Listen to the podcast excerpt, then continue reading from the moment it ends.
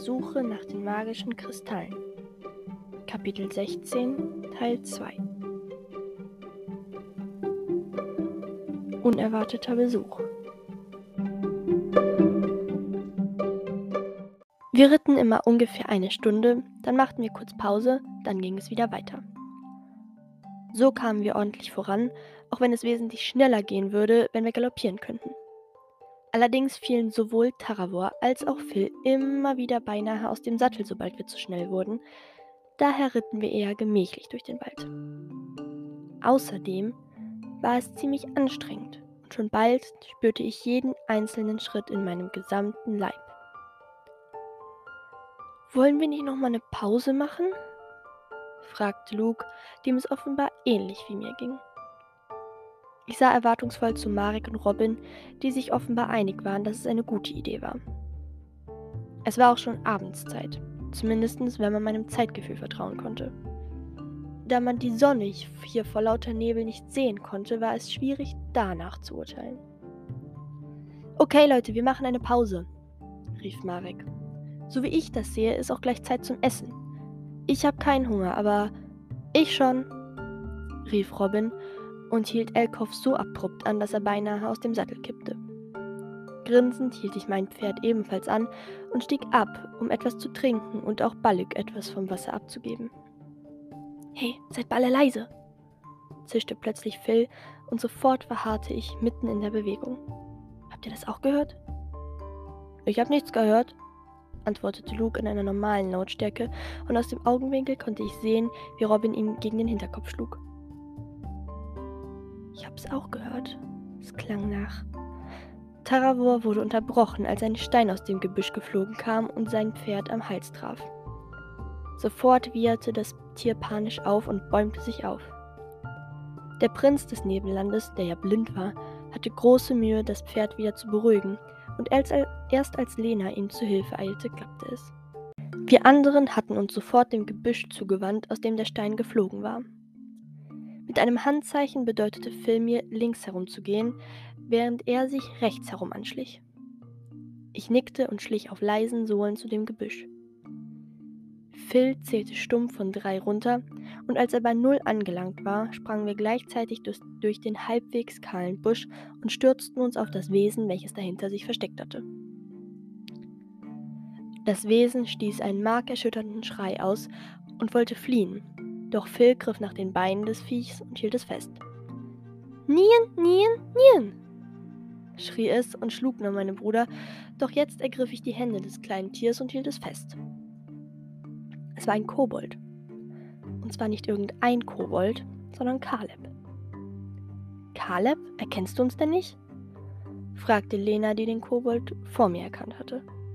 Natürlich erkenne ich euch, aber ihr solltet mich nicht sehen. Noch nicht gab er bissig zurück und dafür kassierte er einen Schlag auf den Kopf von Phil.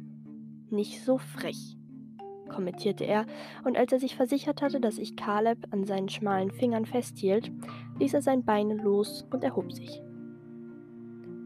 Warum hast du das arme Pferd erschreckt? fragte Marek vorwurfsvoll, und erwartungsvoll blickte ich den Verräter an, der uns bereits auf unserer Hinreise einige Probleme beschert hatte. Sah lustig aus sagte Caleb mit seiner piepsigen Stimme und ich seufzte. Was machen wir jetzt mit ihm? Die Frage ist, was er hier wollte, stellte Robin fest, und wieder blickte ich Caleb an. Doch dieser schien nicht bereit zu sein, seine Informationen mit uns zu teilen. Erneut seufzte ich. Luke, hol eine Wasserflasche. Wenn er nicht reden will, dann duschen wir ihn eben. Luke begann verschwörerisch zu grinsen und ging zu seinem Pferd, wo er aus der Satteltasche eine noch fast ganz volle Wasserflasche holte. Nein! rief Caleb. Bitte kein Wasser. Ich rede ja. Warum nicht gleich so? fragte Phil und schüttelte verständnislos den Kopf. Also noch einmal, sagte Robin daraufhin und sah den Kobold durch zusammengekniffene Augen an. Jetzt, da wir seine Versicherung hatten, ließ ich seine Hände wieder los blieb aber in Griffweite. Was willst du von uns? Ich will euch warnen, antwortete Caleb und wartete einen Moment ab, um unsere Reaktionen zu sehen. Ich zog zweifelnd die Augenbrauen hoch Doch wandte ich den Blick nicht ab. Also fuhr das Wesen fort. Anator plant einen weiteren Angriff. Er möchte euch in einer Woche mit seiner übrig gebliebenen Armee angreifen und vernichten. Dann möchte er in der magischen Welt ebenfalls einen Angriff machen und die übrig gebliebenen Kristalle suchen, um damit seinen Plan zu beenden und die Herrschaft über alle Welten zu übernehmen. Einen Moment schwiegen wir, dann hörte ich, wie Luke etwas zu Marek sagte und Phil sein Lachen versuchte, mit einem Husten zu tarnen. Und warum sollten wir dir glauben? Bisher hast du dich noch nicht als sonderlich vertrauenswürdig erwiesen, sagte ich skeptisch und verschränkte die Arme vor der Brust. Weil ich damit alles riskiere. Alleine damit, dass ich euch diese Informationen zukommen lasse antwortete Caleb und ich nahm eine offensichtliche Nervosität wahr. Joe, komm mal kurz, forderte Marek mich auf. Luke, du passt auf, dass unser kleiner Freund nicht abhaut. Weiterhin mit verschränkten Armen trat ich zurück und wandte mich an Marek, der mich ernst anblickte.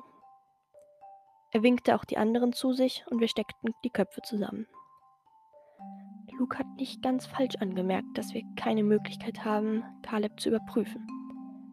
Und Gangrel hat uns ja auch noch einmal extra darauf hingewiesen, dass wir auf keinen Fall jemandem vertrauen sollten.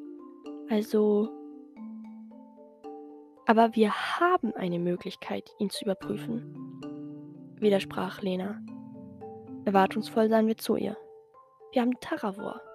Und wenn einer uns helfen kann, dann ja wohl er. Stimmt, daran habe ich gar nicht gedacht, stimmte Marek ihr zu. Sehr gut.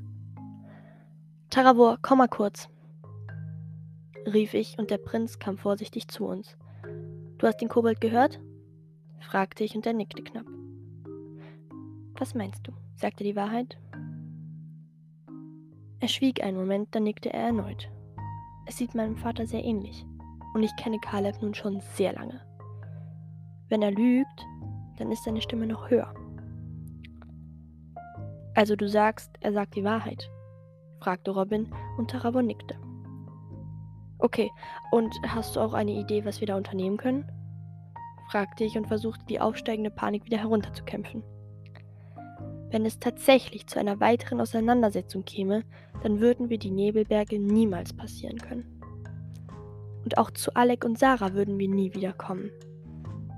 Vermutlich würden wir für den Rest unserer Leben in dem unterirdischen Tunnelsystem der Burg verrotten.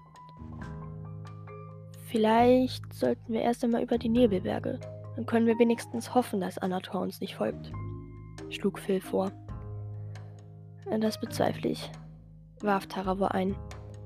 Wenn mein Vater sich etwas in den Kopf gesetzt hat, dann interessieren ihn auch nicht die Gesetze der magischen Welt. Also stehen unsere Chancen, ohne einen Kampf hier wegzukommen, gleich null, fasste Marek zusammen und ich drückte die Kiefer zusammen, um die Angst zu verbergen, die ich sonst zweifellos in meinem Gesicht gezeigt hätte. Wenn wir noch lange hier bleiben, vermutlich, gab Taravor zu. Aber vielleicht habe ich noch eine andere Idee. Sofort war ich Feuer und Flamme. Alles war besser als ein erneuter Kampf. Es grenzte ja schon quasi an ein Wunder, dass wir aus dem ersten Kampf hatten fliehen können. Sprich, forderte Robin ihn auf. Nun, wir haben schon einen der fünf Kristalle. Wenn wir die übrigen Kristalle auch vor meinem Vater finden und Ingorul erschaffen, dann kann er uns gar nichts. Theoretisch reichen auch schon einzelne Kristalle, um ihn aus, von seinem Vorhaben abzuhalten. Allerdings, wenn er sich ebenfalls auf die Suche nach den Kristallen macht und dann die Welt übernehmen will, macht ihn das halt auch stärker. Ich dachte, dein Vater hat schon zwei Kristalle? fragte Marek und erinnerte mich an, den, an eine Aussage, welche ganz am Anfang unserer Reise gefallen war. Diese Zeit schien schon so unendlich weit entfernt, dass ich mich ernsthaft fragte, ob es tatsächlich jemals passiert war. Taravor schüttelte den Kopf. Wir haben damals ein Gerücht verbreitet, damit der magische Rat eingeschüchtert wird. aber tatsächlich hatten wir noch nie einen Kristall im Besitz. Wenn wir Anator also besiegen wollen, dann ist das unsere einzige Möglichkeit. Wenn wir jetzt nach den übrigen Kristallen suchen, würde das allerdings bedeuten, dass wir Alec noch länger nicht sehen, dachte ich und verzog nachdenklich das Gesicht. Und was ist mit Alec?